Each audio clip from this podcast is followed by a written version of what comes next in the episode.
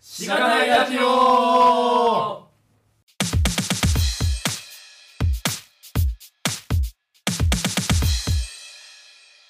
はいもえー、今回は特別編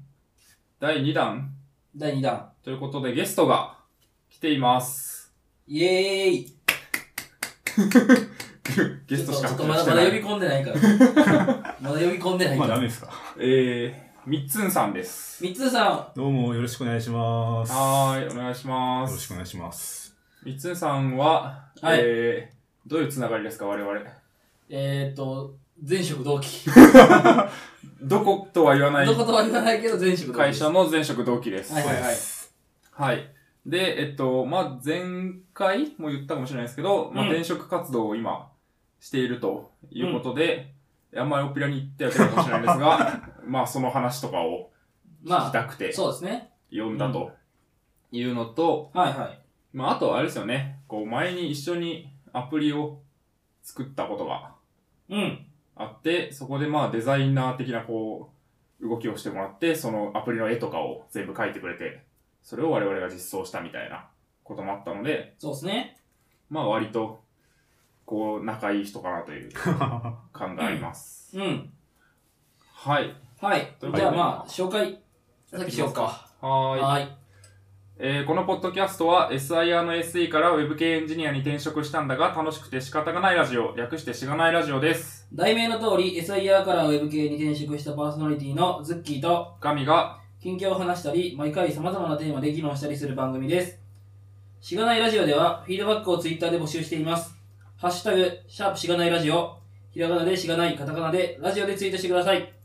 感想を話してほしい話題、改善してほしいことなどつぶやいてもらえると、今後のポッドキャストをより良いものにしていけるので、ぜひたくさんのフィードバックをお待ちしています。はい、お願いします。お願いします。本物アメリカね。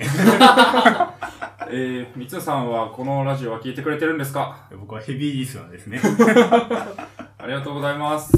ね。みんな想像以上に声張ってるんですね。はいい。や、そうですよ。まあ、今、マイクがこう、こうオフマイクっていうのかなえっ、と、オンマイクじゃなくてオフマイク。えっ、と、自分一人一人にマイクがあるんじゃなくて、こう真ん中に一個マイクを置いてやってるんで、まあちょっと、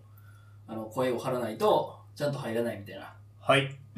のがあ って、はい。貼っていよっろてしくくだお願いしさい。 ます。頑張ってよろしくお願いします声を張ります。実際どうなんですかね、この、ポッドキャストを、リスナーから見て。あ、確かに。それ聞いて、聞きたい、聞きたい。あーまあ僕は一応エンジニアという職種についてはいるものの、それほどこう技術に対する、えっ、と、造形が あまり深くなくてですね。 うん。えっと、イミュータブル JS のところちょっと聞いてて苦しかったんですけど。え、アレックスは大丈夫アレックスは。 え、ゆうたくんだからこんなこと言う説明の方が分かりやすかったで あだあだけど、まあ、その、平場の、平場っつうか、アニメ界とか哲学哲学界とか、まあ、通常の会話とか、あんまりテックにこう、寄ってない時のお話の方が僕は好んで聞いてますね。うん。なるほどはい。いいっすね。やっぱエンジニア以外も楽しめる、ポッドキャストになっている と、好意的なそなるう。ほど解釈をすると。確かに。最初なんか二人がポッドキャストやるって聞いた時に、まあ多分、テックより、まあテックよりはテックよりなんだろうけど、うんもっとこう、ガチガチな感じかなと思ったけど、ラジオ的な、本当にラジオ的な感じで聞けて、聞きやすいと思ってます。はい。はい。 テレうすうすテレビうす ありがとうございます。はい、ありがとうございます。ありがとうございます。まあ、いいっすね。このリスナーからの意見を。あんまツイッターとかからないですからね。うツイッん。ターに投稿してくれる人とかいないんで。うん。なんなら3つんが投稿してくれてるっていそうですね。この内輪感を早く打破したい感がう。そありますが、う。はい。えー、っと、まあ3つの自己紹介じゃないまず。そうっすね。うん。自己紹介。自己紹介、他己紹介でもいいけど。はい、まあ、最近面接とかでよくしてると思います。ああ、確かに確かそれなんな、か軽 軽い感じで。に。うん。それね、一番最初にね、会社名言っちゃうからね。あ自己紹。介 で。まあ、言える範囲で言えるくだ範さ囲いでね。うん。特定できない範囲で言ってください。ふんふんふんふんいやもう、早く早く早く。いいから。いいから。そんなないよな。で もまあ、SE を今やっているんですけれども、えっ、と、今転職活動中です。で、えっ、と、職種としてはデザイナーを、えー志望していて、えっ、と、ベンチャーの、えーなんだ、自社開発のおサービスをやっているようなところのデザイナーを目指して現在、えー転職活動中でございます。はい、そんな感じです。それを面接で喋ってきた感があるんですが、えー、まあ大学とか何やってたかとかどうですかあそうですね。大学は、えっ、と、一応デザインを、えー6年間専攻してきていて、で、デザインもいろいろジャンルがあるんですが、うちの大学っていうのは基本的に何か、例えばウェブデザインとか、あるいはスペースのデザインとか、ある特定のものをずーっとやるっていうよりかは、広く、浅く、まんべんなくみたいなのが学部の時にいろいろあって、研究室に分かれた時に、えーそれぞれ細分化して、もうちょっと深くやるみたいな感じでやってましたと。で、僕はあーサービスデザインを、えー一応専攻してやっては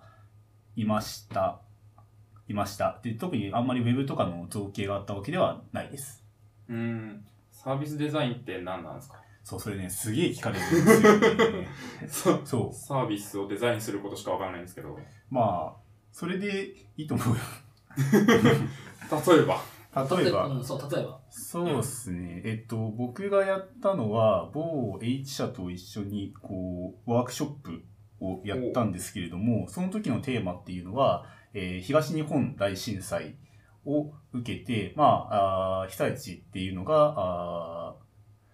のコミュニティというのは一旦崩壊してしまいますと。で、それを受けて、例えば仮設住宅とかに、えー人々が集まっていた時に、えーと新しいコミュニティというのが形成されると思うんですが、その際に、まあ、どういった仕組みを、えーその現場にえー導入すればあー新しいコミュニティが形成されるのかっていうのを考えましょうみたいなお題、ええーとサービスデザインを考えましょうみたいなのがあったりしました。へえ。おーそれがサービスデザイン。の、まあ、具体の一個ではありますうねん。なんかサービスっていうとこう我々からするとなんかウェブサービスみたいなそうイだメね。ージが強くなってしまうけど、うん。ここで言うサービスっていうのは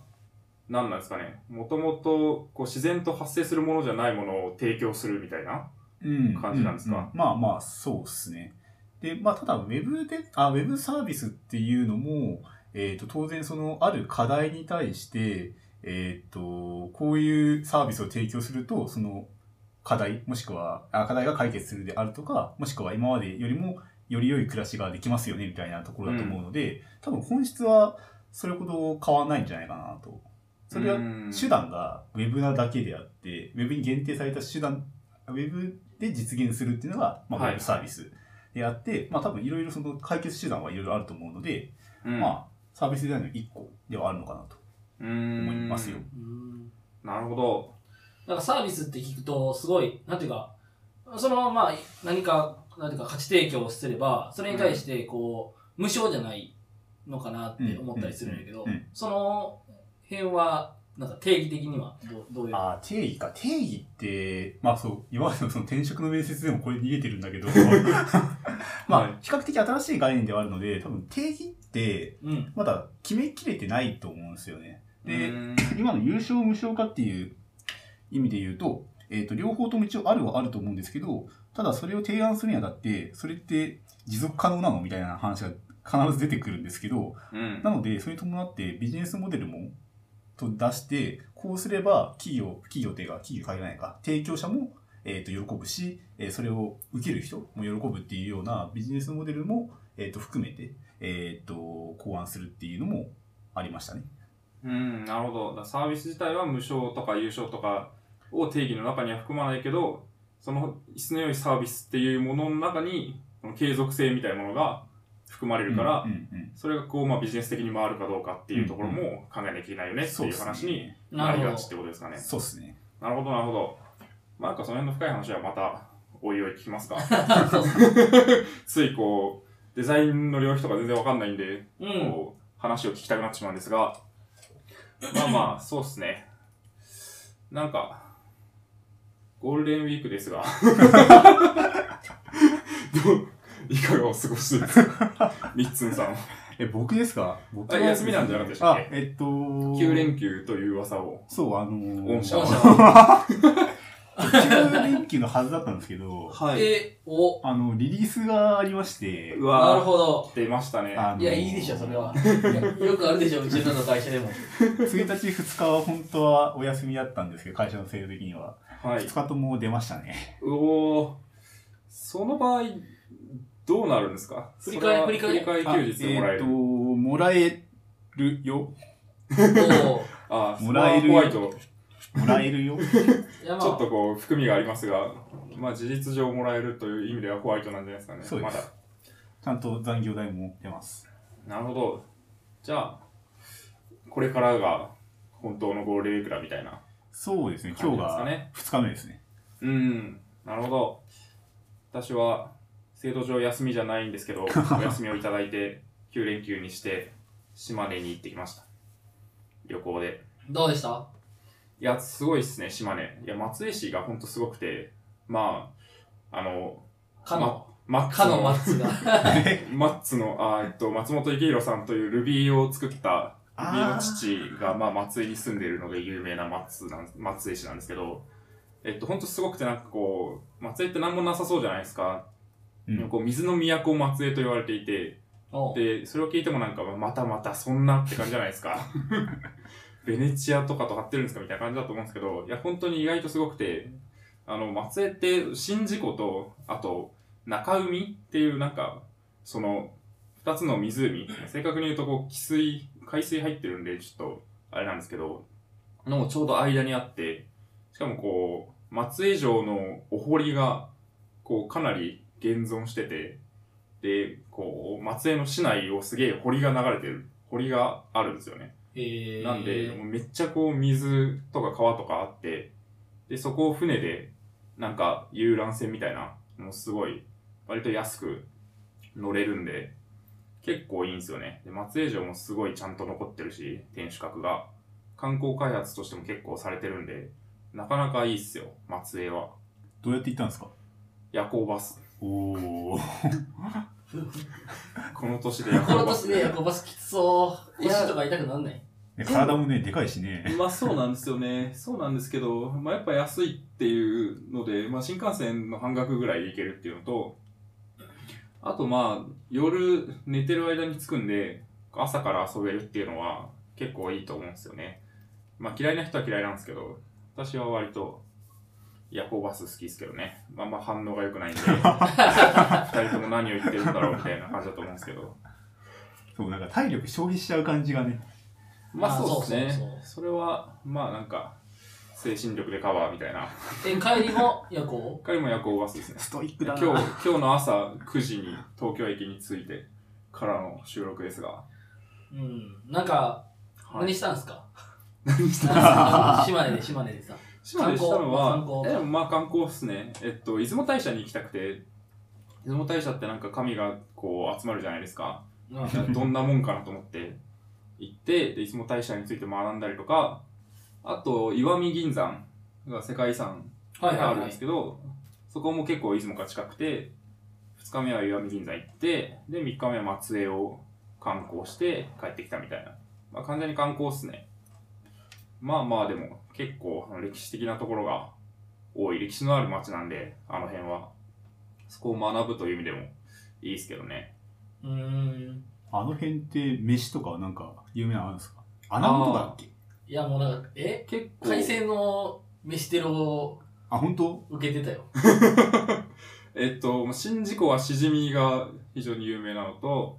あの辺はやっぱり日本海で取れるのか、えっと、ノドグロとか、うん富山も多いけど、ノドグロっていう魚があって、うんめっちゃうまいのと、まあ海鮮っすね、基本は。ね先ほどね、我々もお土産を、ああ、ノドグロ味噌汁を、あ、のどぐろ味噌汁。汁。はい、買ってきたので、初耳ですね、こういうの。ぜひ飲んでいただいて、まあ、ノドグロが何グラム入ってるかはちょっと怪しいんですけれども、味噌って書いてある。パッケー ジがね。パッケージに味噌って書いてあるぎ銀のこう、もうなんかすごい怪しい袋を、一応、のどぐろ感一が応袋だけ入れてましたけどね。そうですね。まあほぼ味噌だと思うんですけど、食べていただければと思ありがとうございます。いお願いしま。ますすはい、まあこありがとうございますれからゴールデンウィーク続くので、そうでまあすね。他なんか予定あるんですかねお二人。どうすか、みっつんさんは。僕は、あれ、この話もしていいのまあ、頭出しまあ。ああとするにしても。えっとですね、明日ですね、私、江ノ島行くんですけれども、えっほう。と、江ノ島でちょっとパフォーマンスがありまして、おー何のですかえっと、ダブルダッチという、えー、知らない方のため に説明をしますと、まあ、小学校とか短い縄跳び、単縄跳びとか、あとは大縄跳びとかやった経験がある人多いと思うんですけど、はえっい。と、その縄が2本あるやつですね。ほがダブルダッチで、えーっと、まあ、縄の中でダンスしてみたりだとか、アクロバティックな動きをしてみたりだとか、するパフォーマンスをダブルダッチと呼びます。う。はい。うん私はそれをやってます。ほう。それを明日やります。そのなんか、大会みたいなのがあるってことですかあ、えーっと、大会ではなく、えーっと、自分が組んでるチームっていうのは、何かの大会で勝つためのチームっていうよりかは、まおあ、地域イベントとかに出ていくようなうーん。えースタイルでやっているので、うん。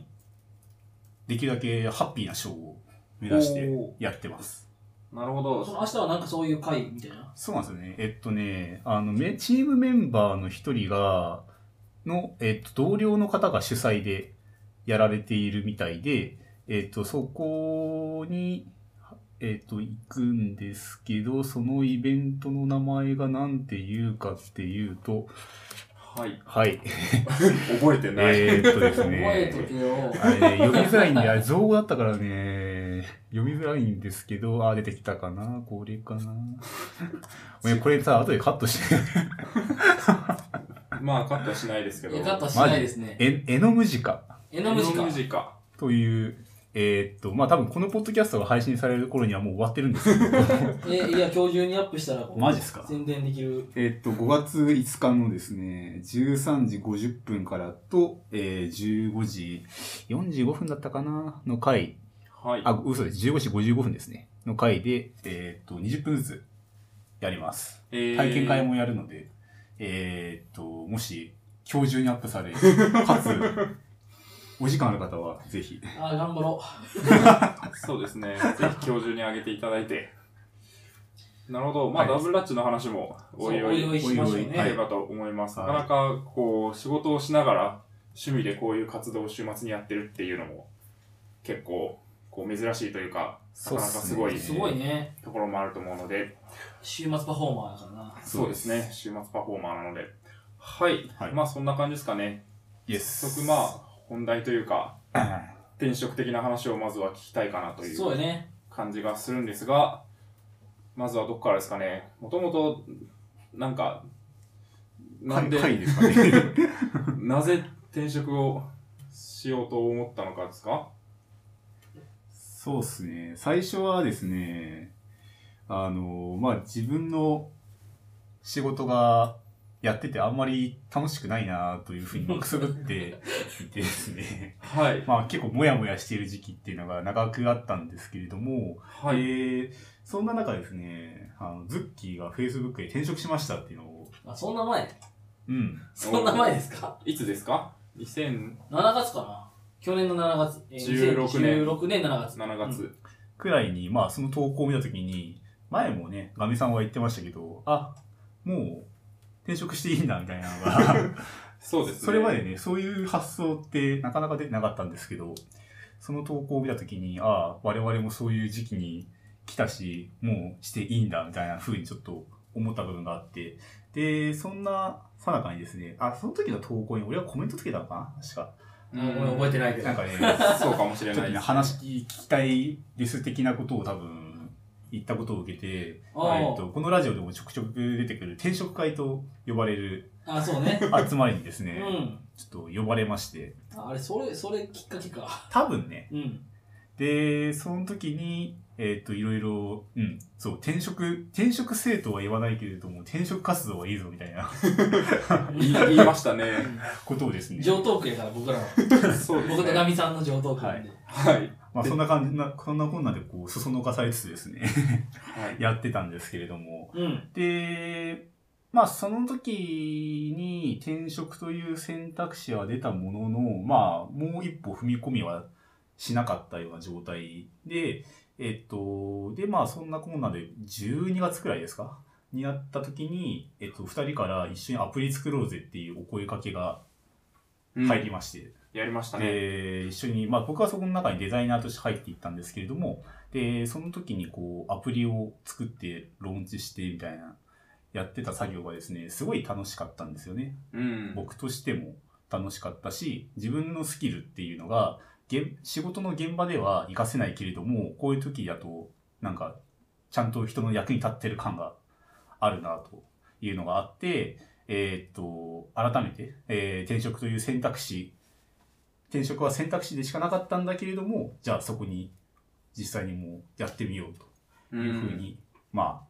長い時間かけてやりましたね。うんなるほど。なるほどね。いや、いいっすね。そのなんかアプリを作るっていうのが、なんかプチ転職体験みたいなそうあー感じで機昨能をしてたっそうそうそうそうそう。ていうことですかね。なるほど。いややっぱズッキーが辞めたことが結構波及して、最終的には転職者を増やしてる感じがいいですね。いいまあ、風初にめやったからね。 初めやったから。そうですあね。の界隈でこの辺の仲いい人界隈ではう、ん。うん。初の転職者だったので、そこでこう勇気づけられた部分はあったのかもしれないですね。私も、三つんとしても。なるほ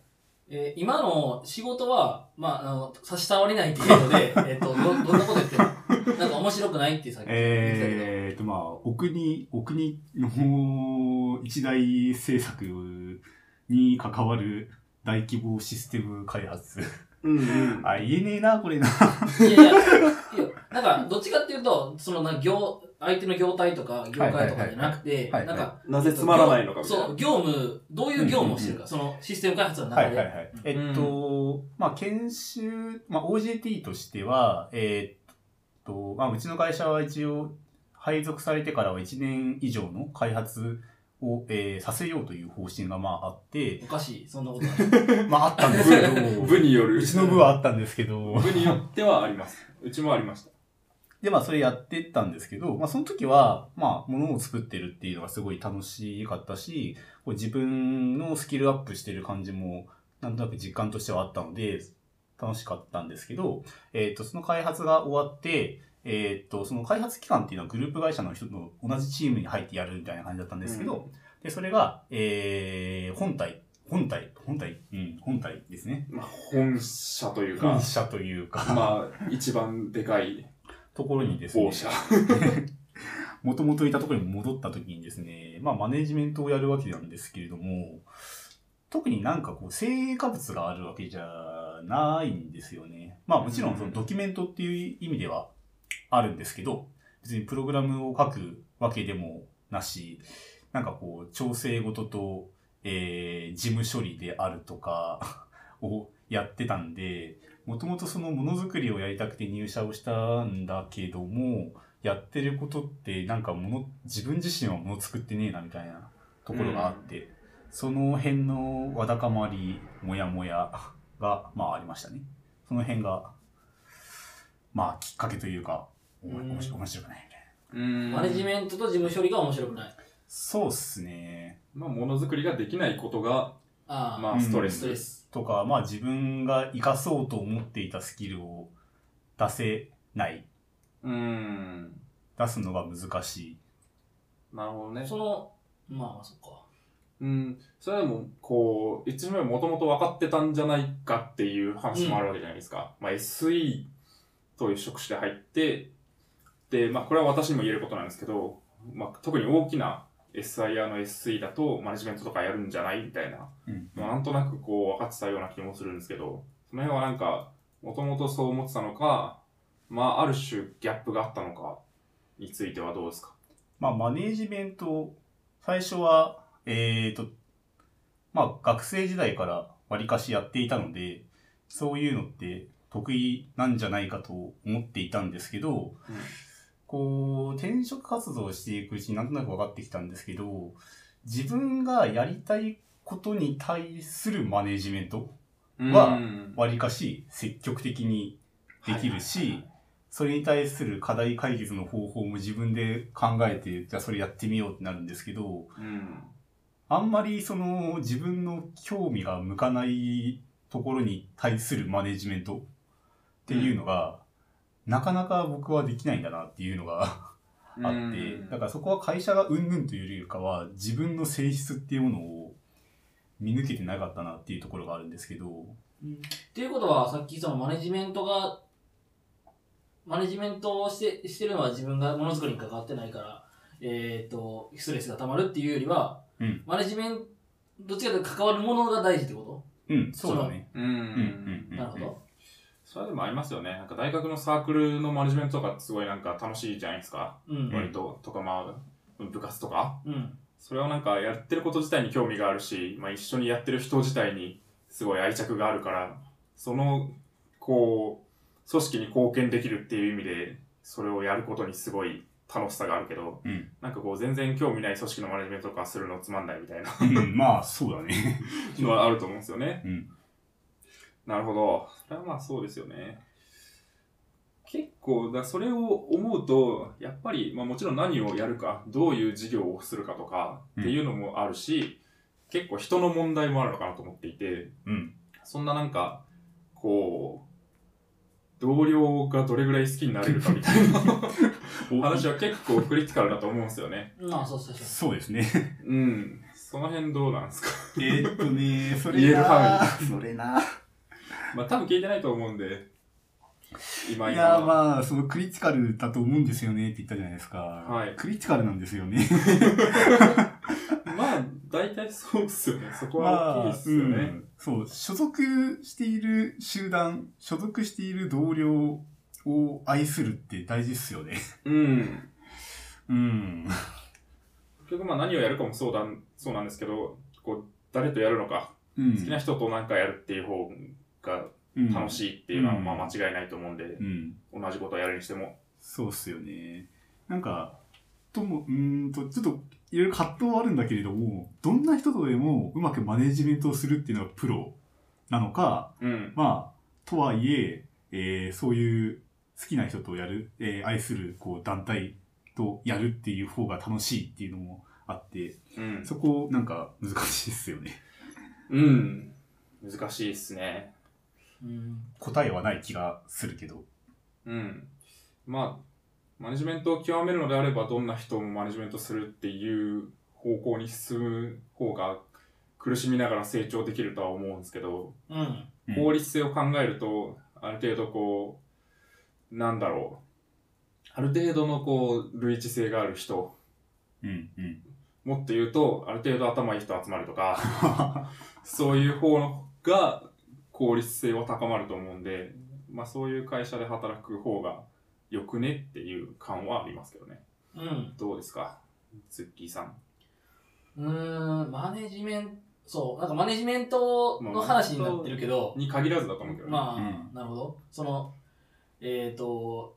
な、仲いい人と一緒に働くっていうことなのかうん。が、まあ魅力を感じる人。な仲良くなくても、いやあーそうねそうねうこんう、こうなりたいとか、うん。うん。共感できるとか、うん。うん、うん。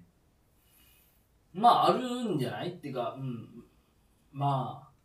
モチベーションって言ったらあれやけど、あの、気分がうんいいよね、そっちの方が絶対。まあでも、まあその、なんか全然わからない、その、あより集めの、寄せ集めの中で、マネまあ、例えばマネジメントの話になっちゃうけど、マネジメントする例えばそのさ、フリーランスでの、しあの、えーっ、と、マネジメ、マネジ、マネジする人いるやん。プロマネ。フリーランスのプロマネの人っているやん。うんあの人だってめっちゃ高給取りっていうね。あうあ。だからそういう、どこでも、こう、いある一定の、すごい、えっ、と、パフォーマンスを発揮できる人っていうのは、まあ、そういう意味で、えっ、と、あの、評価されるんだろうなとは、逆に思ううね。んそうですね。だから本当になんかこう、それこそこう PM の認定試験を受けて、そのプロマネとしてすごくこう特化して専門性を持ってやっていくとかうんっ。てなると、もちろんこうどんな人も、どんな人ともある程度関係性を作んなきゃいけないし、どんな人もうまくこう管理しなきゃいけないっていうのがあると思うんですけど、うん。まあなんかそういう感じでもないじゃないですか、きっと。ういんつも、まあ我々も。まあ、確かに。っていう気がするんでで単純に考えるとこう幸せに働くためにはこうコミュニケーションコストが少ないコミュニティで働く方がいいと思うんですよね。そうですね。なんかこう話が通じないとかなんか突然キレられるとかなんかこう何を言っても聞いてくれないとかなんかそういう人がなるべく少ないところで働いた方がコミュニケーションに対してコストがかからなくなるのでもう別のところに集中できる感はあるかなとうん思うんですけどね。で、どの辺が嫌いだったんですか え なんて別に個人じゃなくて、 そんな一言も言ってないですよ、僕はそんなこまあ言ってたようなもんじゃないですか。 と。いや ー、難しいですよね。まあ、もちろん自分の至らなさみたいなところも当然あるんですけど、まあまあままあ、僕は基本的に成果物に対するこう否定しかされなかったので、あ。うーん。でかつそれをまあどどうしたらいいのかみたいな指針もうん僕にとって分かりやすいものではとりあえずなかったのでうん。でまあそのひうんとにかくなんだろうなうちのリーダーはとても優秀な方だとは思っているんですけれどもあんま融通きかないんですよね。 うーん。あーなるほど。ちょっとね、ごめんね、ここであんまり上手に説明ができないですね。うんまあまあまあまあ、わかりましたそうよね。センシティブなんで。あんまりこう認めてくれないっていうのと、まあ、わかりやすく伝えてくれないのかな。なんとも言えないですけど、なんですかね。まあでも、わかんないですけど、往々にして、ある傾向としては、こう、大手 SIR の、まあ、SE とかになると、やっぱりいろんな関連会社の人とかを、こう、つ使っていく、あある種。。うん。感じになるので、結構こう、なんか、自分は偉いんだっていう感覚になりがちなんじゃないかっていう気はするんですよね。。うん。割とヘコヘコされるし。まあね、あの、前にもちょっと一回そうです話したけどね言ったと思うんですけど。うん。で、そうなってくるとやっぱ新人とか、まあ、あと若手に対する、こう、接し方とかも、割とそういう感じになりがち。そういうのはなんか、もうある程度しょうがないのかなと思っていて、まあ、医者とか、こう、教師とか、うんっていうのもそうなりがちじゃないですか、やっぱり。うん。うん。うん。こう目の前に自分より圧倒的になんか弱い立場の人がいて、その人との知識の差がものすごいあって、うん。でそういうのがもう日常化していくみたいな。それはすごい近いと思うんで、なんかまあしょうがないとは思うんですけどね。ある程度は。うん。ある程度はね。うん。ただまあ、しょうがないで片付けられないじゃないですか、その党の本人はというか。っていう気がするんで、まあまあ、嫌な人からは離れた方がいいんじゃないかっていう気がしますけどね。なるほど。で、まあ転職活動をしていますという感じなんですが、デザイナーで探しているんですかそうです。今その辺は SE からデザイナーになるっていうところで言うと、もともとデザインやってたっていうのはあると思うんですけど、その意識の変化とかどうなんですかうーん。えっと、それはデザイナーになんでジョブチェンジするのっていう。そうですね。それで言うと、まあさっきも言ったんだけれども、あの、アプリをみんなで作ったじゃないですか。はい。で、その時の、えっ、と、自分の技術で、えっ、と、自分のチームの人であるとか、まあ、ユーザー、まあ、ユーザーはちょっと今回のアプリ開発ではわかんないけど、うに喜んでもらええるっていう経験は、なかなか変え難いものがあるなとちょっと思いまして。る。うん。で、まあ、えー自分自身はそれほどこう、えー技術的なところに対する興味がそれほど強くはないんで、それはまあえっ、とプログラミングとかそうっすねって話ですかね。どういうところに、えーっと自分のその、えープレゼンスがあるかっていうとやっぱ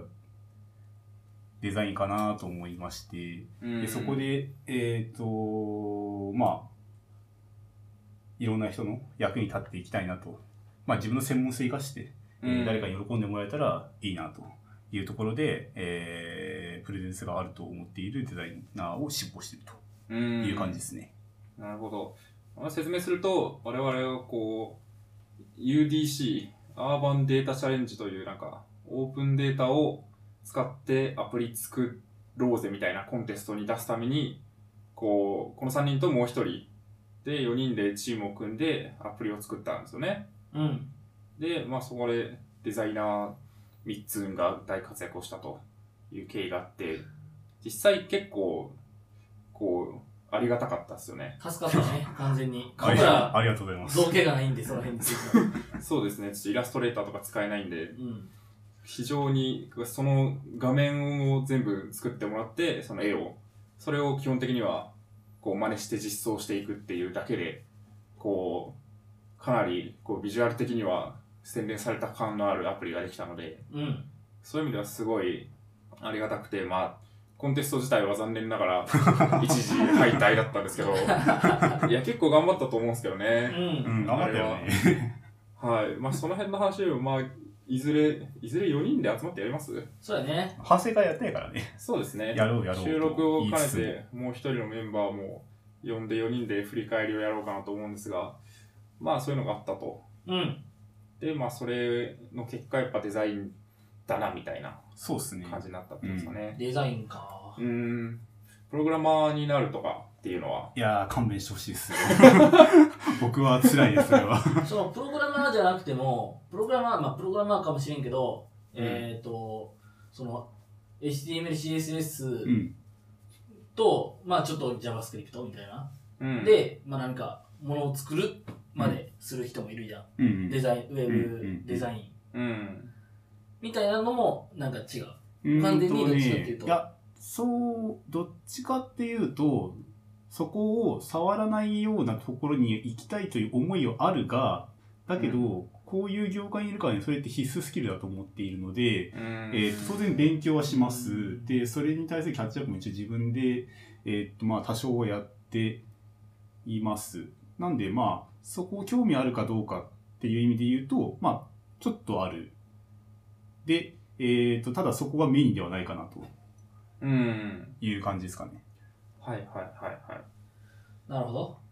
まあ、ウェブサービスをやってるような会社に行くとなると、デザイナーっていうと、やっぱり CSS は書けないとみたいな感はうん。ある気がする。うん、なんかね、その、まあ、この前、その、みっつんと、まあ、飲ん飲んだじゃないですか。うん一、回、五反田で飲んだんですけど、はい。あの時に、その、ちょっと、その、その、デザイナーとして転職するみたいな、ついての話を、まあ、聞いたんですよね。うでん、その時僕が思ったことがあって、で、みっつんがそういういろんな話を聞くと、なんかその、デザインって、僕は勝手に、勝手にね、えっ、と、まあ、そういう見た目うんと、か、UI うん、みたいなのをこう作る人みたいないうふうに、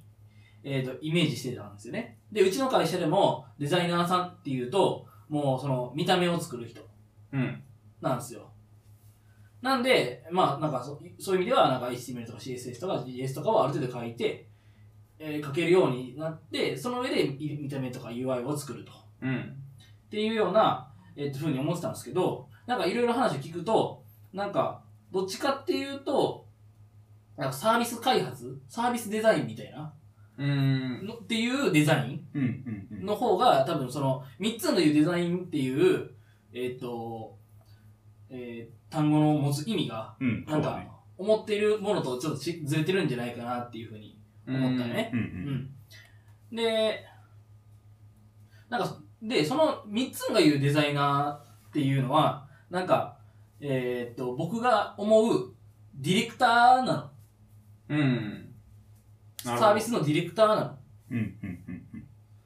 うん。うんの。んなディレクターって呼ばれるのか、そのプロダクトマネージャーって呼ばれるのうか。んなんかその辺ちょっと、すごい曖昧やと思う曖昧曖昧やと思うんやけど、はいなんか、うん、そっちじゃないのかなって思うんやけど、なるほどね。そのサービスの方向性をデザインするとか、サービスとユーザーとの関係性をこう包括的になんかデザインしていくみたいな。うんううんん、ただその見た目とか絵とかうんじゃなくてっていうことですよね。うん。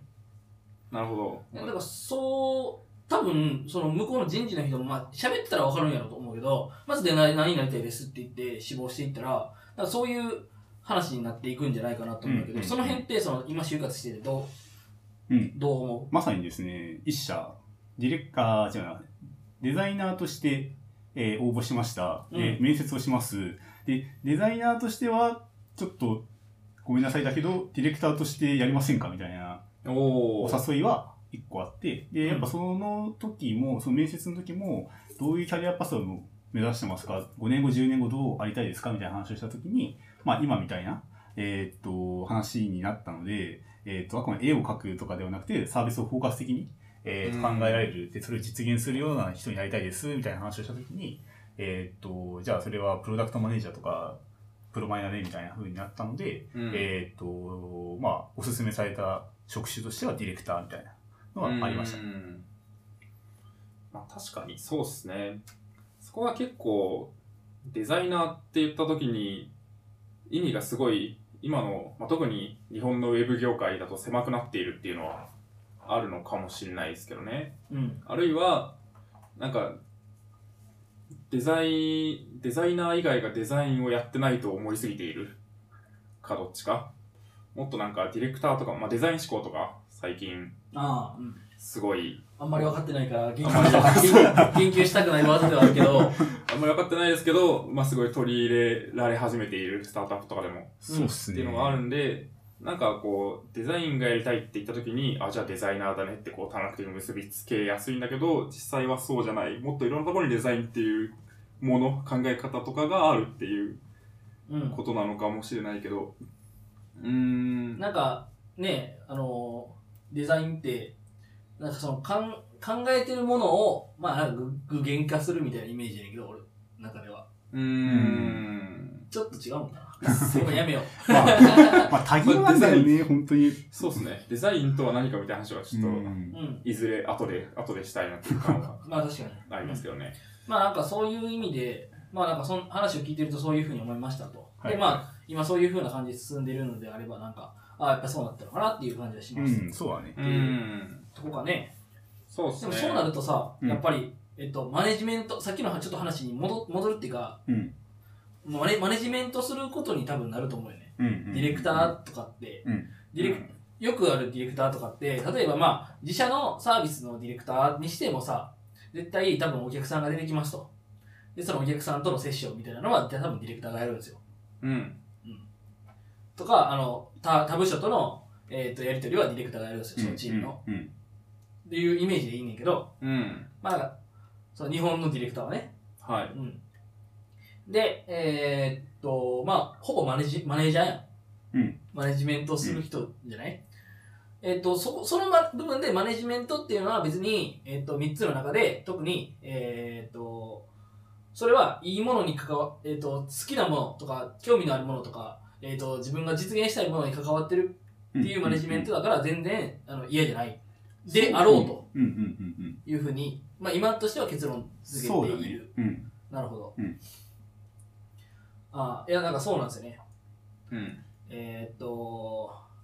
うん、ちょっと違う、ちょっと話は違うんだけど、まあ、僕が転職活動してる時も、まあ、僕プログラマーになりたいですと、うんずっと言って言ってたんですよね。うん。プログラマーになるために転職するしますみたいな話をしてて、でも、えーっと、いろんな会社を受けてると言われるわけですよ。プログラマーになって、プログになりたいって言ってるけど、プログラマーとしての適性がなかったら、えーっと、プロマネとかしてもらうの方向に進んでもらうことになるかもしれんけど、それは大丈夫みたいな。うーん。で、それは、なんか僕はちょっと、 ちょっと、みたいな。ちょっとやだなみちょたっいとやだな。な、みたいな。いや、確かに、うん。まああの、適性がなければ、ないと判断されれば、まあ、まあ、そうなんやろうけまどあ、さ、しょうがないですようんね。まあ、しょうがないしょうがないかもしれへんけど、うん。なんかその辺、なんか僕はあんまり、うーんと、マネジメントかっていう感じなんよね、どっちかというとううんん。で。そうではなくて、そこでプレゼンスが発揮できるんなら別にそう、何でもいいと。。うん。うん。あ、そう、俺、全然話違うんだけど、はい。二人にちょっと聞きたかったんだけど、おえっと、二人は、あ、自分が知る限りだと、まあ、プログラマーとか、もうがっつり作る側の人間になりたいっていうところで転職した人たちだと思ってるんですけど、うん。で、割と、まあ、ズッキーはそう。まあまあまあ、そう私ね。は、まあ、若干そう。若干違うみたいな。まあ、で、ちょっと今回の転職活動で思ったのが、会社のミッションに共感するかどうかって非常に重要だなとちょっと思い始めてまして、で、なんでかっていうと、えっと、例えば僕だったらデザイン、で、二人だったらプログラム書くっていうところで、えっと、まあ、やりたいことがあると思うんですけど、それを通じて何を実現するかっていうところに共感をしないと辛くねっていうふうにちょっとうん。思ったんですよね。まあ、はそうでしょうね。で、二人の場合って、えー、とどこまで言えるかわかんないんですけど、い。うん。それぞれのいや全部言そいのます。会社にはい。のミッションのどういうところに共感したのかなっていうふうに思ったんですけど、はい、はい。教えてくれませんかもちろん、なんじゃかあ、いすいんごじいゃない。さっき、ガミさんから。三つの話から面接っぽくて、なんかこう、大変そうな感じをにじみ出てるんですけど、えっと、まあ、思ってるのは、まあ、そうですね、そのミッションに共感した方がいいっていうのはまさにその通りで、まあ、もちろん、こう、第一優先なのは、自分が、こう、ある程度、エンジニアとしてキャリアを詰めるところ、うん。プログラムを書かせてくれるところっていうのはあったんで、まあそこで探したんですけど、まあ、意外と私をポテンシャル採用してくれて、プログラマー的な職種で雇ってくれるところはありそうだというのが分かった上で、じゃあ、プラスアルファでミッションに共感ができるところとか、まあ似たような思いを持ってる人が多いところうんうんをその中から選ぼうっていうふうに決めていったんですけど、えっと、まあ、今の会社で言うと、えっとですね、まあ、私はすごい根本的な欲求として、この世からいらない仕事はなくなってほしいと思ってるんですね。こう、無駄な仕事はなくなって、早く人は働かなくても暮らせるようになってほしいと思っていて、で、私は、えっと、まあ、ざっくり言うと、ウェブマーケティング的なこうツールを作ってる会社なんですよ。まあ、カルテっていうサービスを作っていて、うんで、それはどういうツールかっていうと、すごい抽象的に言うと、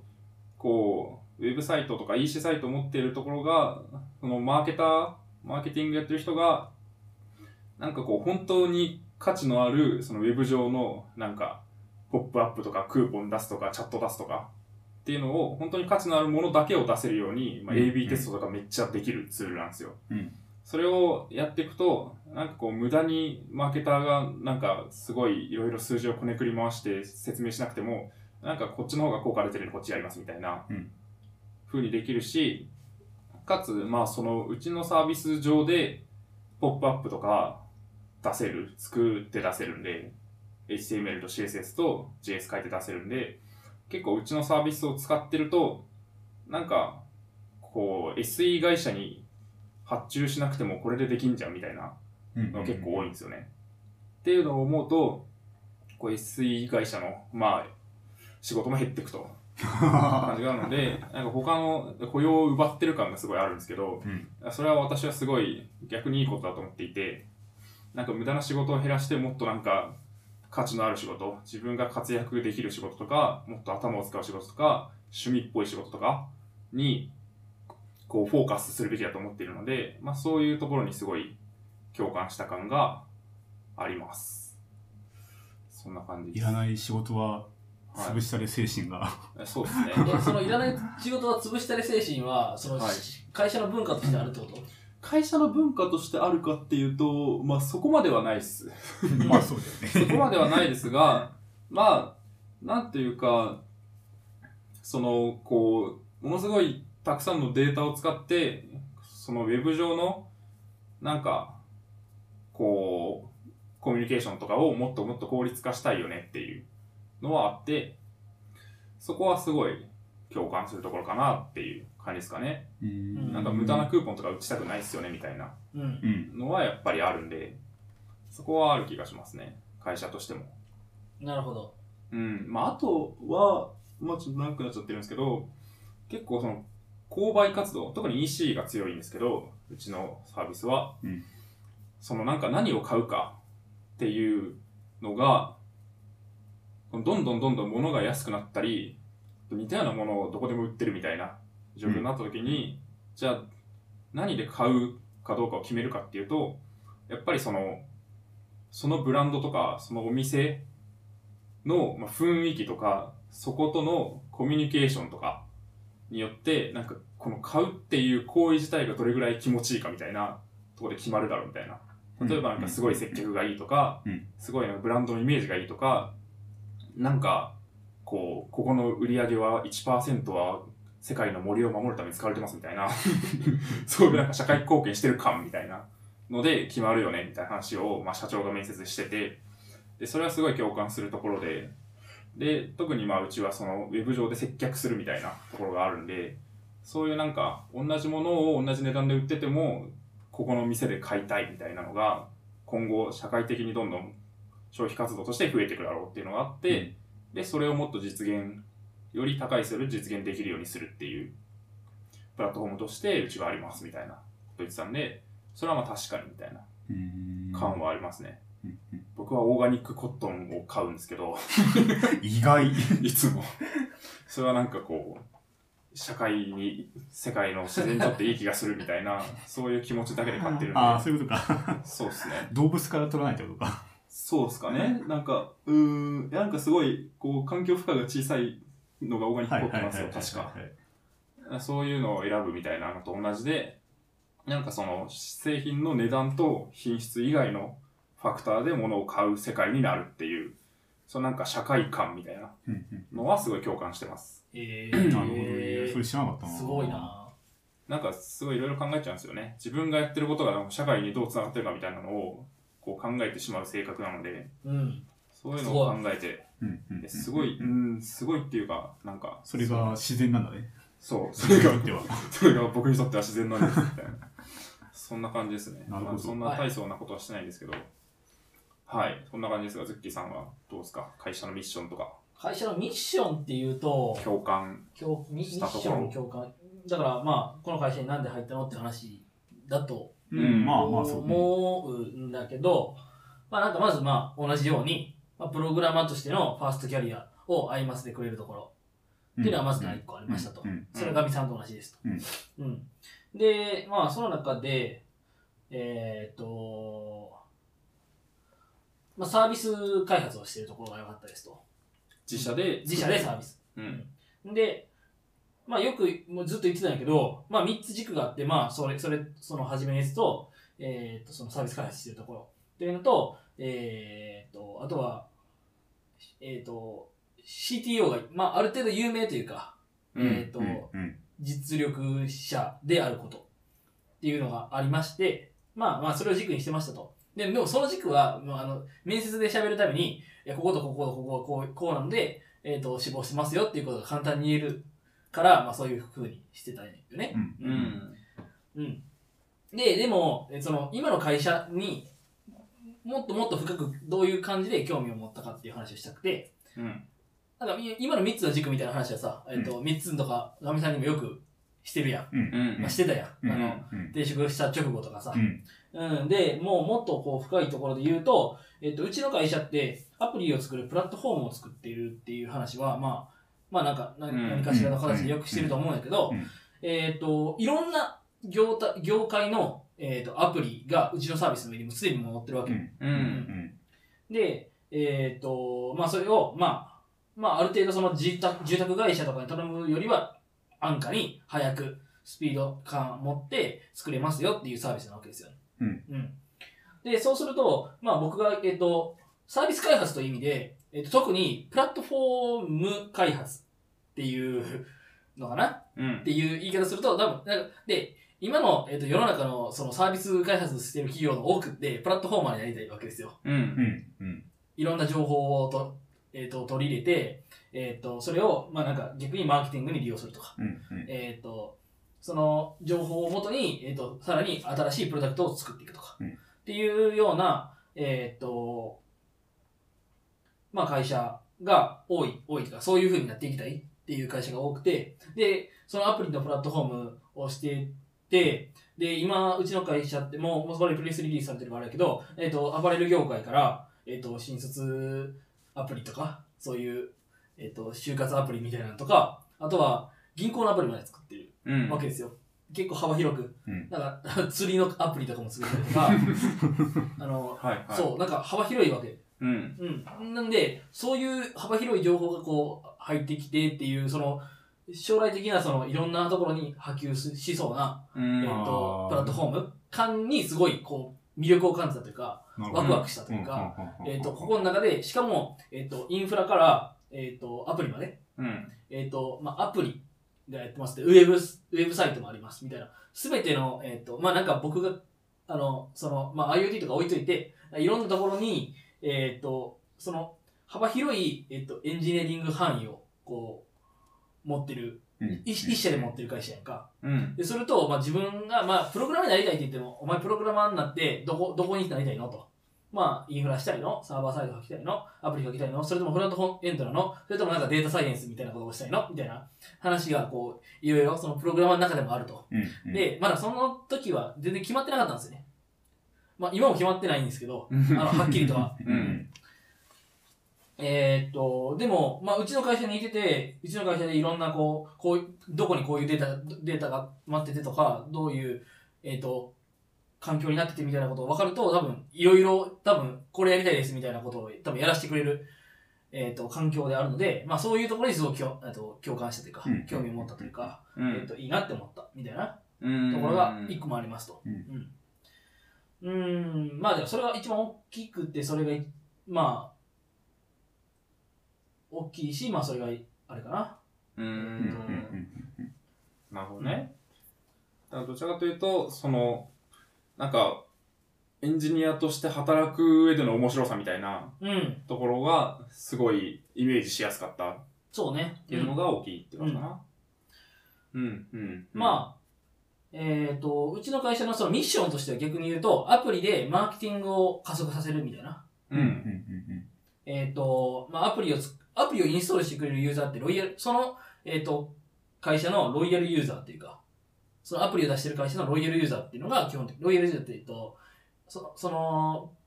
えっ、と、まあ、例えばクライアントのそのアパレルさんのブランドがあるとすると、うんそのブランドのアプリを出す出します。で、そのブランドのアプリをインストールする人っていうのは、えーっとう、んそのブランドの、えーをよく使う人。うん。うんよく買う人。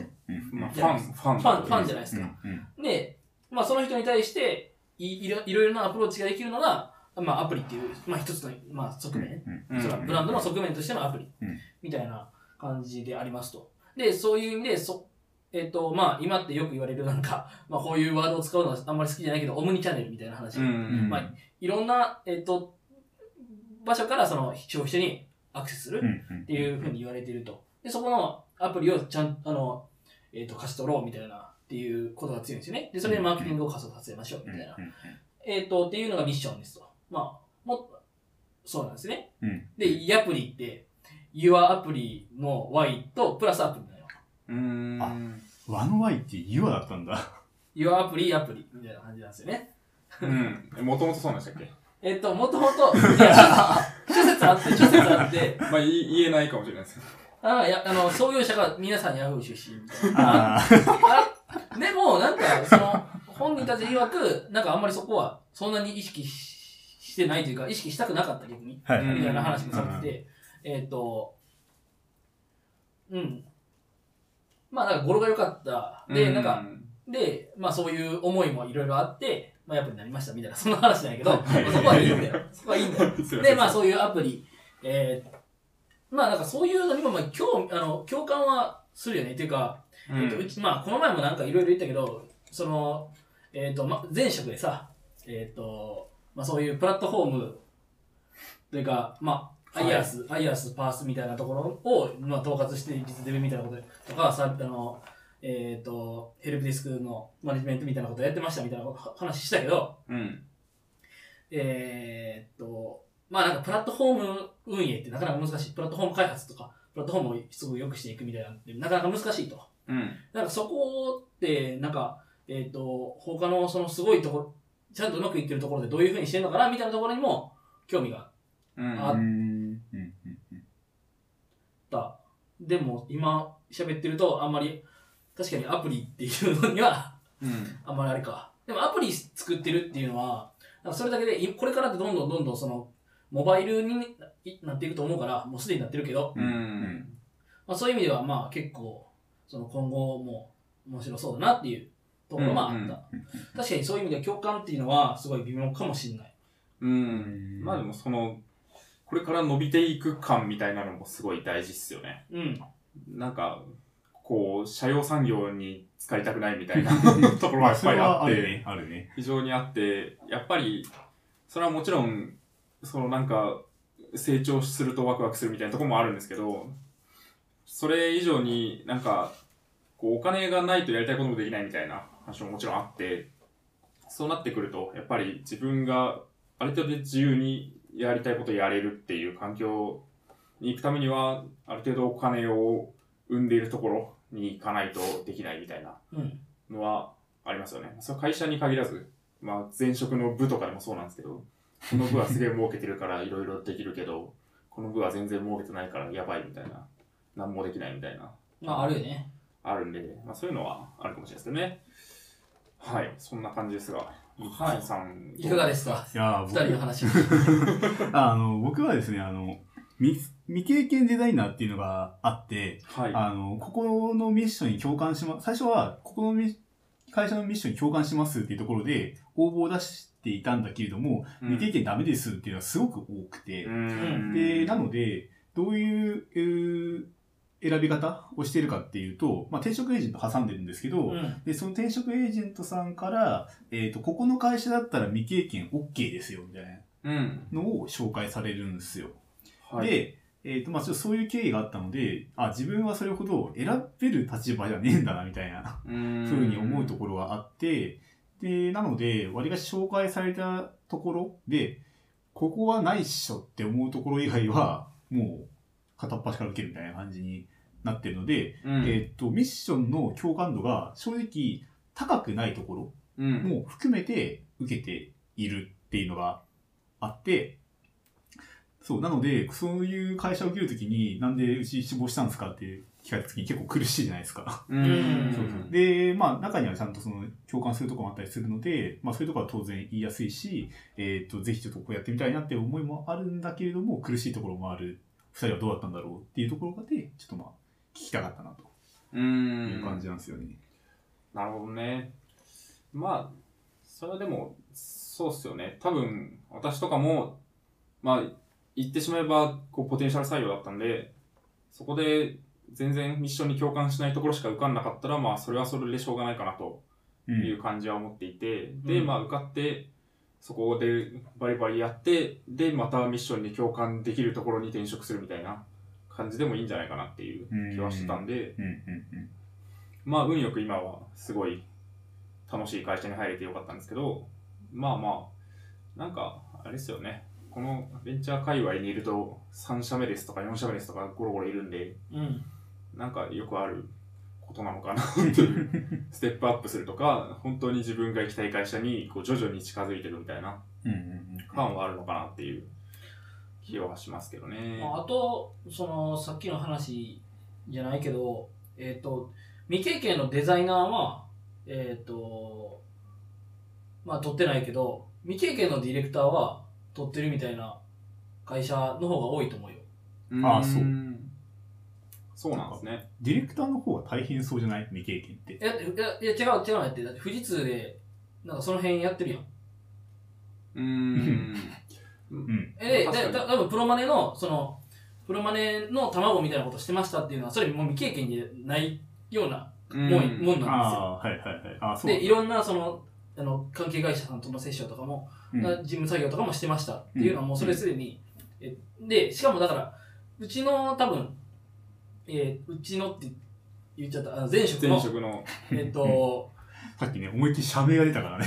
あ出ちゃった出ちゃったっけ言いましたっけそう、あの、それで今一瞬ちょっとたじろ、うんって。あのあの聞かなかったことにし聞て。かなかったら教えてくださいはえっい。とまあその前職の、うんえっと会社のえっ、とから転職するひ人ってさ結構もう完全にそういう感じで取られるみたいなああ、デうんィレクターとあかー、そうなんだプロマネ的なうん感じの採用が多いってことですか。多い多いって聞くけどねへえ、うんあ、そうなんだ。なるほど。でまあ、全く関係ないわけじゃないってことですね。まあ、うんま前あ、のそう会か社は。その職と。転職エージェントさんににはもうままあでもあくまでディレクあのデザイナーですっていう話をしてると、うん。まあまあ、そうだね。で、前回その五反田で飲んだ時の話を受けて、一応、その、ディレ、あのーまあ僕が考えているデザインっていうのと、IT 界隈で言ってるデザインっていうのは若干差があることはちょっと最近分かりましたと。うんで、ディレクターっていうところも含めて、えっ、と、探していただけると助かりますみたいなのを伝えてああなるほどありますう。んはい。ああそうなんだ、うんなるほどうん、そうなんですね。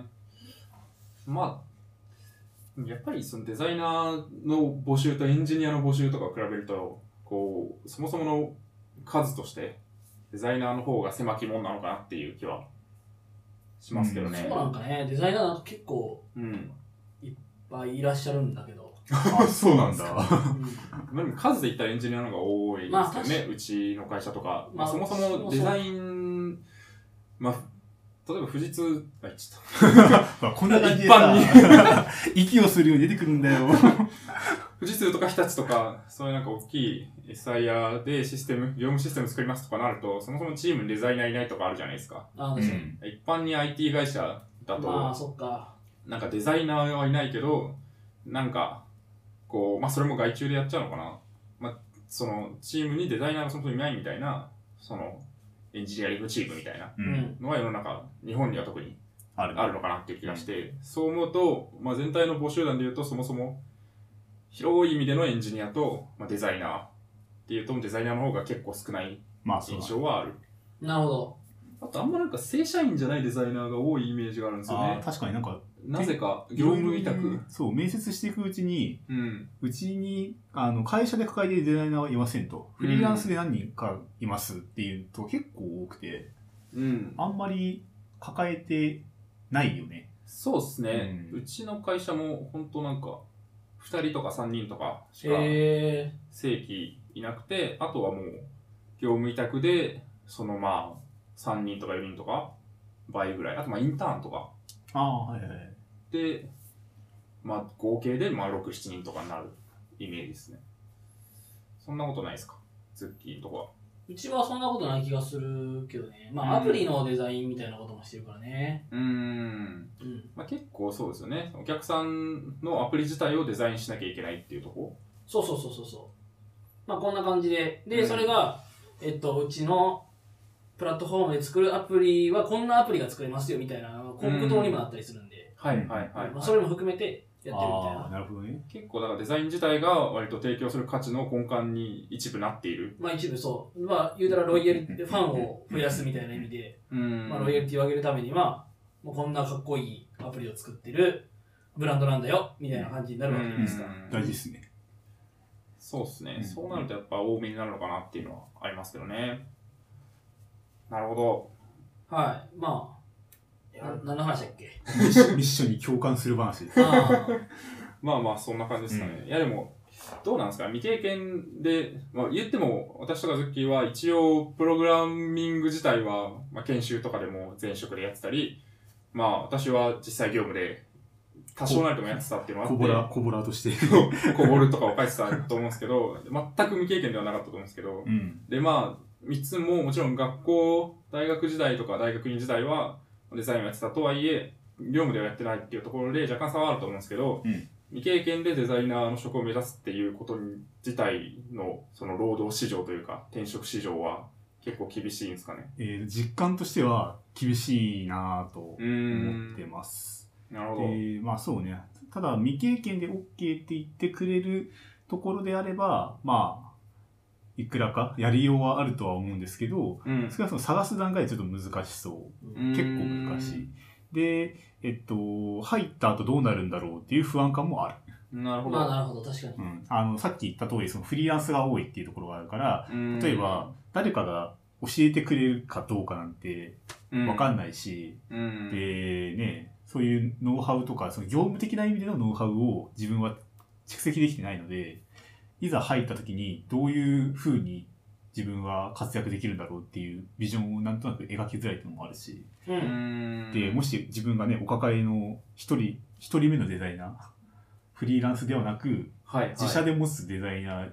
一人目ですみたいになったらうん、え、俺どうすんのよみたいなところも正直あるので、はいはいはい。そういう意味でもまあ不安感であったりだとかっていうのはありますよね。なるほど。デなるほどザイナーとしてのこうロールモデルになるような人が会社にいるのかみたいな、うん。うん習う対象となる人がいるのかっていうのはあるってことですかいね。や、重要やね、それは。うんうん、それは非常に重要ですね。私もなんか転職し活動してるときに、いや、君が入ったら、君が一人目のエンジニアだとか言われて、 さすがにそれはちょっとって言ってやめたところもありまそうで、それが割とある。す。うんデザイナーに関して言うと。なるほど。なるほど。それが不思議ですよね、結構。なんでそんなフリーランスが多いんですかね。なデザイナーさんの気質的にそうなのかなわからへ。うんん全然わからへんねんけど。うんうちも、うちでも、その、フリーランスみたいなんでデザインしてくださってる人は、うん。えっ、と、一応開発チームと制作チームっていうのがあって、開発チームで1人、うん。えっ、と、制作チームで1、2、2人ぐらいまあいるから、まあ、そのぐらいの人は、まあ、ううちに関わるその、フリーのうんデザイナーさんは3人いると、はい、少なくとも。まあ、なんで結構多いよね、確かに。エンジニアは全然いないけど。うん、まあ思ったのはまあものによるとは思うんですけどデザインのリソースが必要になるフェーズって、プロジェクトとかで言うと、すごい最初の方が多いので、その一つの会社がデザイナーを必要とする時期とそうじゃない時期が結構あるんじゃないかなっていう気がする。あのーうんそうだで、エねンジニアよりも、うん、うエンジニアはずっと保守し続けるみたいなところもあると思うんですけど、うんうんデザイナーはなんか結構増減させたい需要があって、だからこそ常に雇い続けるっていうのが難しくなってフリーランスで業務委託でっていう人が増えていくそうかなっていうかもね気はしますね。うんそうなってくるとデザイナー、えー、と会社で抱えるデザイナーとしてのスキルとしては、うん。なんかこういろんなことがこうマルチにできた方が良さそうだね。うそしたらん。うんそうですね、うんそれはそうで、うちの会社のエンジニアの人も、もちろん自分で、じゃあデザイナーの人も、自分でデザインをするだけじゃなくて、なんかそのデザイナーの業務委託の人たちをこう束ねてる感があるはいはいはいはい。ので、そのデザイナーマネジメントみたいな感じもちょっとある気がする。あとはもちろん、そのエンジニアからちゃんとこう、どういうものを、どういう機能を、どういう仕様で、この、作っていきたいのかっていうのを聞いて、それをデザインに落とし込むみたいなところもやっぱり中心的にやっている気がするうんうんうんうんので、割とちょっと、いわゆる業務委託のデザイナーとは求められるところは違うのかもしれないでうんそうかすよも、ね。うんまあ、そっちの方が3つの思考的には確かに、合ってるのかもしれなうい。ん、なんかこう一個の、えーグラフィックであるとか、うんえーそのフィニッシュをいかに高めるかっていうところは多分フリーランスの人がうん強いところ、求められるところではあるんだろうけども、そうですねまあ、会社の中のデザイナーとしてはそういった、まあ、仕様にちゃんと通じてるとかマネジメントできるとか、まあ、その機能に対する思想うんどういう思いでこれを作るのかみたいなところをしっかり理解してるっていう別のこう能力が求められるのかもしれないね。うん。そうですね。やっぱなんか、そのフリーランスのデザイナーの人とかって、大体そのデザイン系の専門学校出てとか、美大を出てとか、で、その、すごい絵が描きたいけど、芸術方面では食っていけないからデザインに転向したと か、っていう人も結構いると思うんですよね。うん実際。あいるいると思います、ね。いるすごい趣味で絵を描いてる人とかは、結構、うちの会社のフリーランスの人とかもいるへのえ。で、まあ、もちろん芸術とデザインは違うみたいな話もあると思うんですけど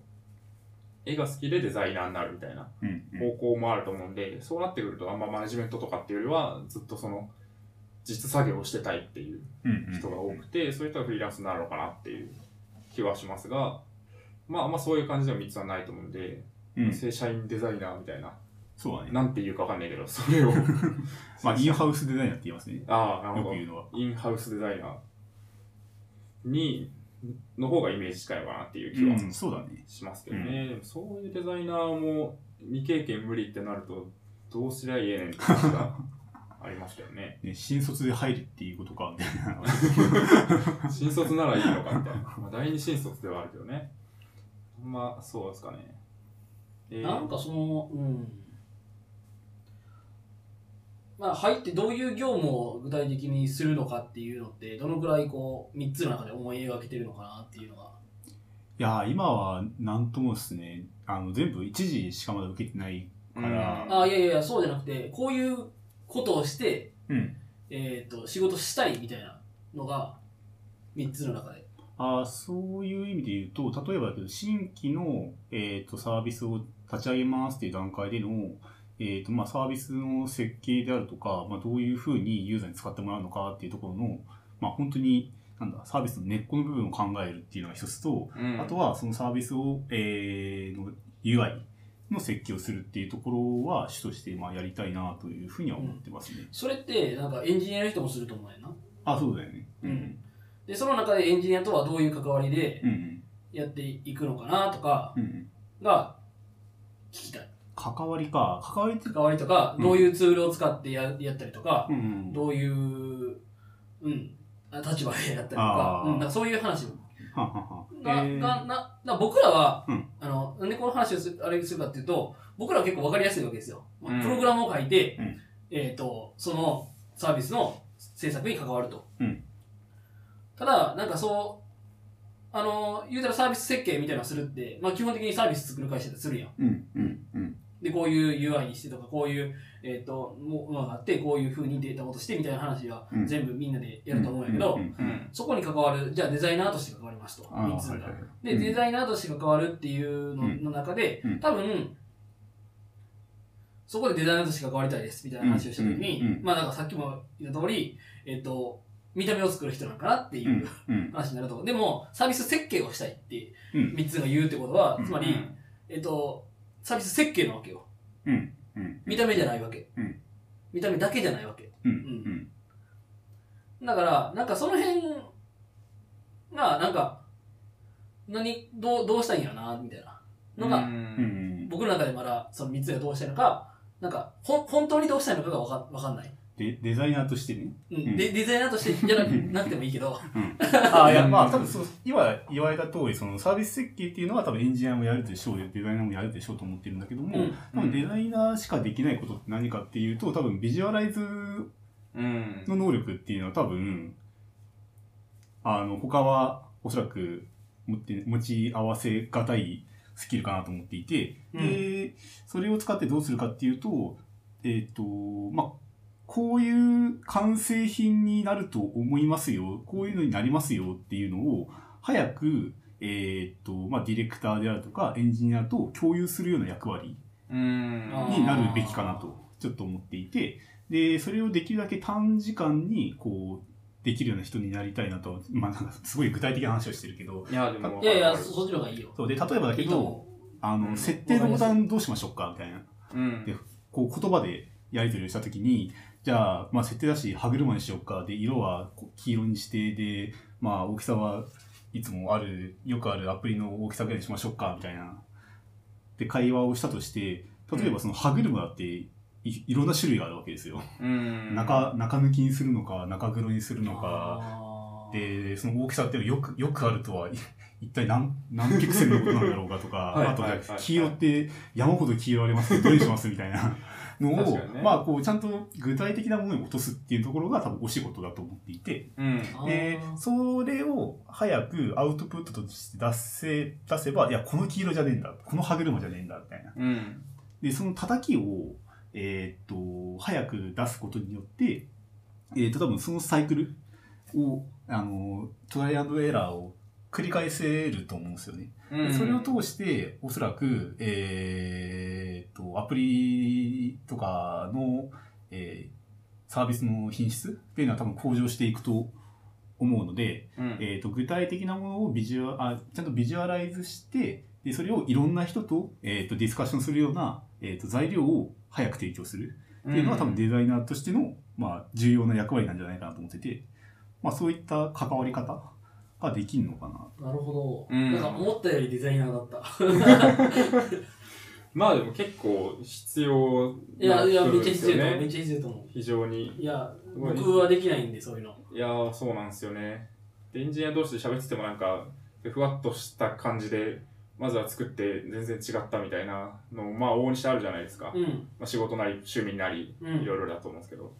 そこはすごい必要だけど、それは確かに、それも、うん、デザイナー、デザイナーっちゃデザイナーか。なんかでもそれプラス、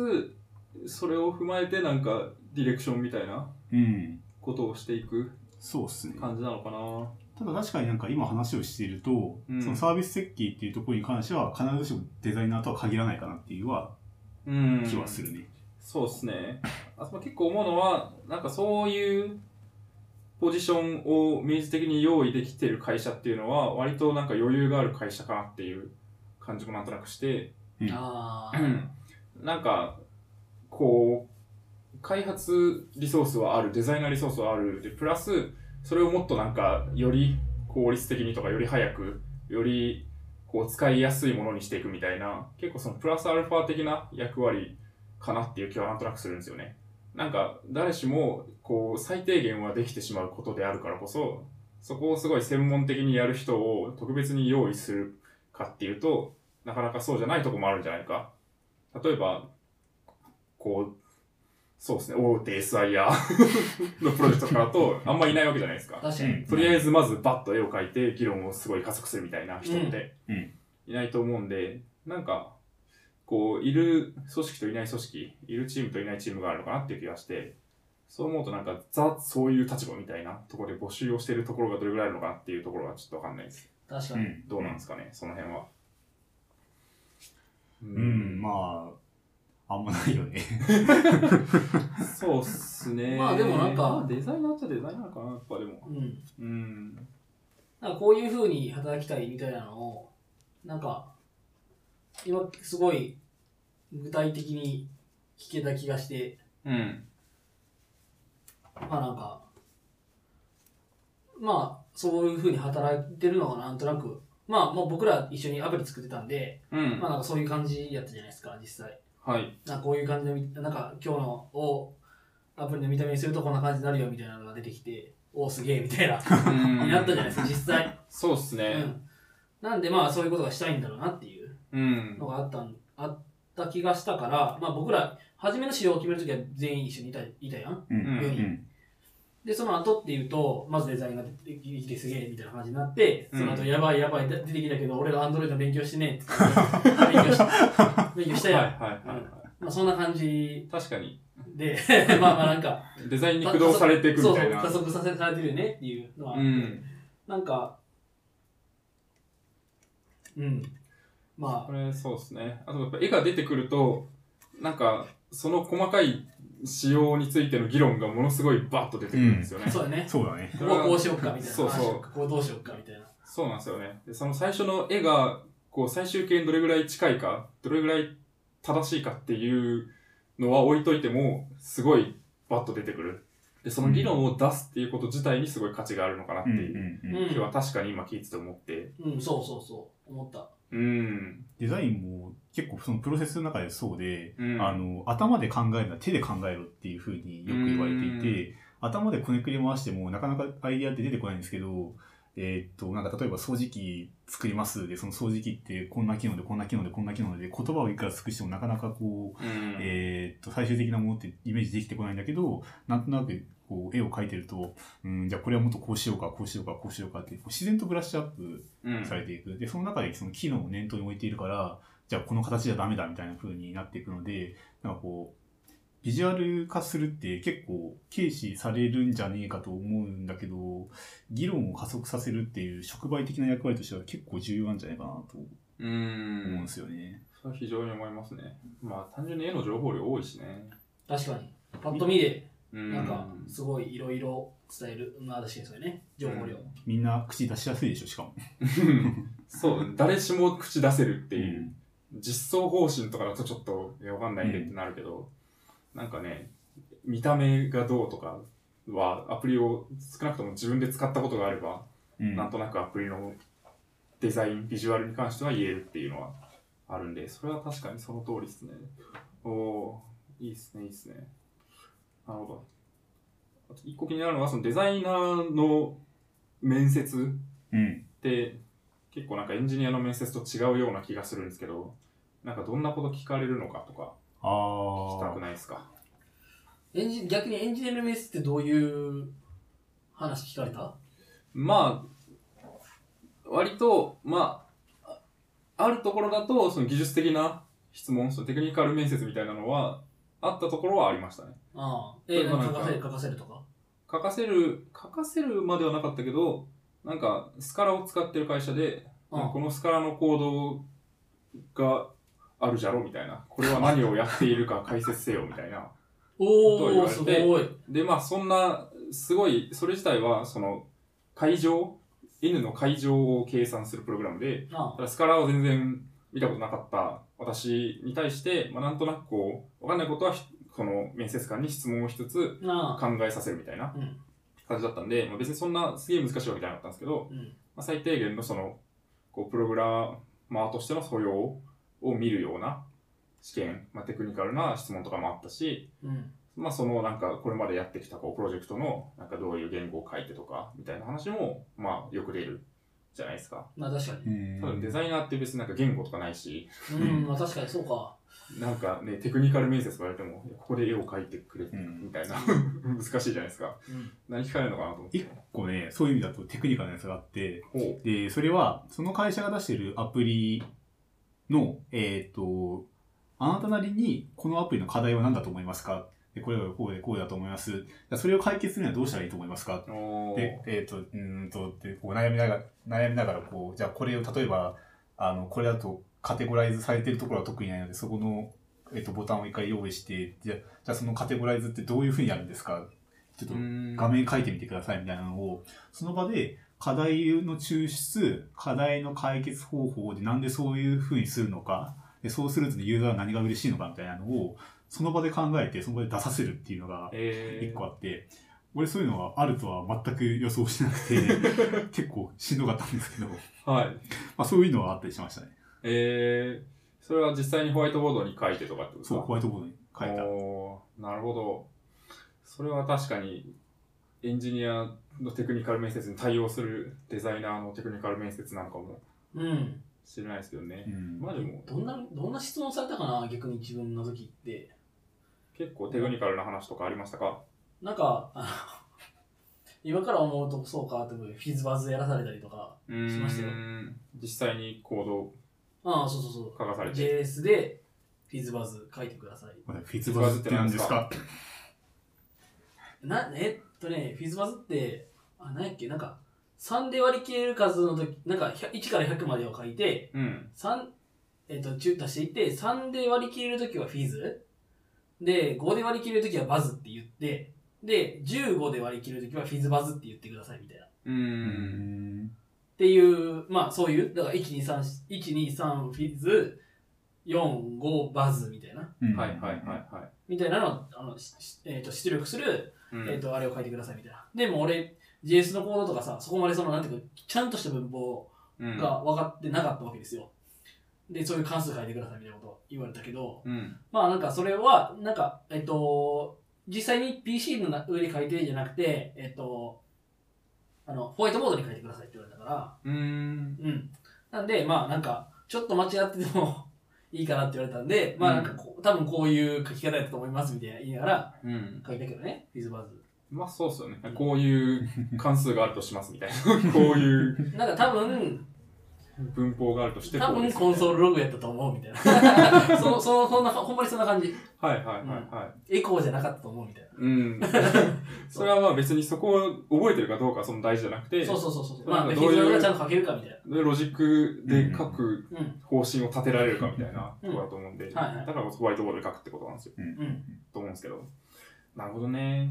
まあでも、あとはなんまか、あなんかあったかなう。ん、そんえでもなか、んか、うん、普通、ほんまに普通で別に、あの、さ5年後、10年後どうなってたいみたいなのとか、うん。そんな話ばっかりやったけどね。うん。ままあまそあ、うですね未経験っていうのもあったんやろうけど、うん。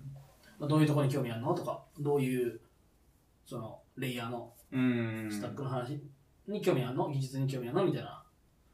のがあったんで。でもなんか、えっと、この前言ってたのは、あれね、えっと、ポートフォリオを作ってたよね。まああデザイナーさんとして。ああ、そうですね。まあ、デザイー。ナーさんだけが必要かっていうと、まあ、エンジニアもあればいいんだろうけど。うん。まあ結構ね、デザイン界隈では、こう、まあ必須ポートフォリオを必須ですね。持つっていう文化があるんうん。ですよね。それは名刺ですね、言うたら。うん。名刺なんだ刺うん。なるほど。まあ、ビジュアルで分かりやすいっていうのはあるかもしれないですね。デザイナーの方が。ポートフォリオって、うんえっと、どういうものであればいいのえっ、とね、うん。う確かにちの、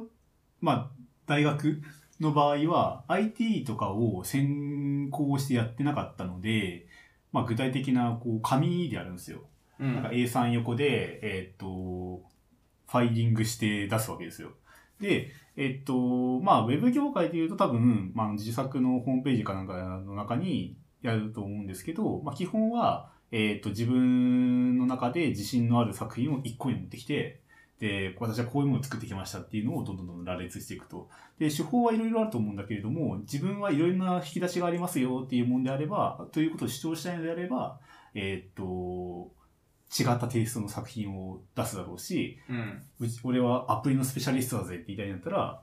アプリをもうずらずらずら流れ並べるとか、うんまあ、いろんな見せ方があると思うんですけど、まあ、例えば作品10個持ってたとしたら、その10全てを出すわけではなくて、えーと相手に応じて、えー、とどのネタでいくかみたいなのを、その都度その都度選んだり。しますうーねんなるほど。それをもう、 3つの場合は、その紙に印刷して渡したりとかっていうえのっをしてたんですかと、自分の場合は、エージェント返してなので、PDF を渡してました。うーん。それをじゃあエージェントを介して、もう向こうに事前にそうそう渡してもらって、うん履歴書と一緒にみたいな。そうそうそう。で、感じ面は接の時に、これってどういう思想で作ったんですかみたいなのとかを聞かれたりとかうーん。はしたし、まあ未経験なんですよね、みたいなことを言ったんだけど、あ、でも、少なくともこれぐらいのことはできるわけですよね、みたいなことあ、まあそれは大丈夫です、できます、みたういーな。ん。グラフィックこんぐらいだったら作れますよ、とかっていうのは、はいはい。そういう話のネタになったりは。ううんん。します結構そのエージェントの人も、なんか、あ、はいはい、プロートフォリオを渡しておきますねって感じなんですかそのなんか、よくあることなのか。どうなんだろうあんまデザイナーを扱ってるわけじゃなかったっぽいうーん。ので、それが慣れてるかどうかちょっと僕は分かんなかったですけど。うーん、なるほど。まあでもよくあるのかな、デザイン界隈の転そう職とかなん思とうけどね。なんかその面接とか、まあ、うちの会社で面接とかもしていると、まあなんか、フロントエンドみたいな人で、うんえっと、ポートフォリオサイトを出してくる人も、まあ、結構。構いてて。はい。うん。で、そういうサイトと、その紙みたいなのは、どっちの方が良いんやろうね。うーん。どうなんすかね。まあエンジニアだったらもうサイトでまあまあ、そりゃそうやけいいんど。じゃねって気がするけど、デザイナーの場合どうかってことだよね。まあ、ウェブデザインやってたら、まあ、そのサイト自体も自分の作品として提示するっていうのはうん。全然ありだしう、ん。まあ、ウェブの会社はあんま紙とか好きじゃない説が あるそうなるとやっぱ最初あ、のそうなの好きじゃないんだ。好きじゃないっていうか、だからまあ、そんな気がする。まあうね。まあねん、あんまプリンターとか使わないしね。あ、そうなんだ。紙、紙を会議で配るとかない。えまあそれはないね。で、えっ、と、まあ、ウェブ系の企業を、うまあ、およそ受けてるわけやんね。うん。うん。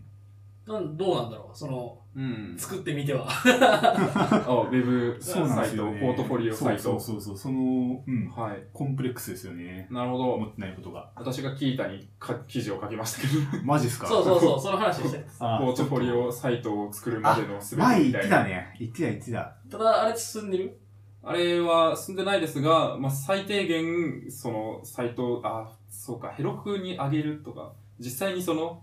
クラウドに上げる、アクセスできるようにするっていうところまでは書いてないですけど、うんそうやね。あ、はいこう書いて、書いてほしいな。そこを書けば、まあ一瞬だと思うんですけど、うんそこを書けば、一応、その、実際にどこからでもインターネットでアクセスできるすごいよ。サイトはできるっちゃできするごあすごいそうなんよだっていうか。 うんとまあ、言語は限られるというか、Node.js っていうまサあ、そうやーね。バーサイドのまあれなんですけど、まあ、それで良ければみたいな。あいや、ポッドキャストのメモ欄、なんなんていうんだっけ、あれ。ノート、小ノート。それ。それに、あげてください。リンク先はここですみたいな。前、あげたかなあげてないあげて聞ないいたのリンク。あ、あ、聞いたわけだ。聞いたのリンクあげたよねじ。ゃあなんか、ボリューム1、2、1, 1じゃないか。そう2、っすね3ぐらいか。はい。前にあげたと思いますので、ちょ見っていただけとれば。確ま認します。はあ、い全然個人的なスラックで。ねまあ、そうだね。そうですまあそんねな。とこかねまあ、転職の話は、なんかありますか三つん、三つんがすごいなんか、うん。メモをああ、メモ自分のメモを書いて今日臨んでくれたので、でもね転職の話、デザイナーの話は結構いろいろしたよ ね。メモの話そうっすね、うんほぼしてないね。あ、そうなんですね。なんか転職にまつわる話で、なんか話したいことがまだあれば、あれかなと思うんですが、私すごい今トイレに行きたくて、あ、僕もできたいんですよね。まあ、今日、まあ、今日は、えっそと、うガミさんの家でやっていて、はいえっと、5月4日木曜日ですと。はい。えっと、まあ、まあ、休みの日でもあって、まあう、ん。なんかちょっと長くなるんじゃねみたいな話をしてて、まあ、2回に分けようかみたいな話をさっきしてましたよね。はい。うんなんで、まあ、一旦こう転職の話っていうことで、まあ、区切り入れて、まそうあ、ですね。えっと、スペシャル1の A、 A, A なのか、スペシャル2の A かなでスペシャル2の A として出し出そうかなと、ここで一回切ってね。はい。はい。まあ、ということで、えっと、テンプレートを用意 出していただいて、 ま た、また本物が見られる。締 め、一回締めようかなそういうファンがいとますが。 思いますと。はい。えー、しがないラジオではフィードバックをツイッターで募集しています。ハッシュタグ、シャープしがないラジオ、ひらがなでしがない、カタカナでラジオでツイートしてください。感想、話してほしい話題、改善してほしいことなどつぶやいてもらえると、今後のポッドキャストをより良いものにしていけるので、ぜひたくさんのフィードバックをお待ちしています。はい。じゃあ、えっと、エピソード2の A、ありがとうございました。ありがとうございましたあり。がとうございました。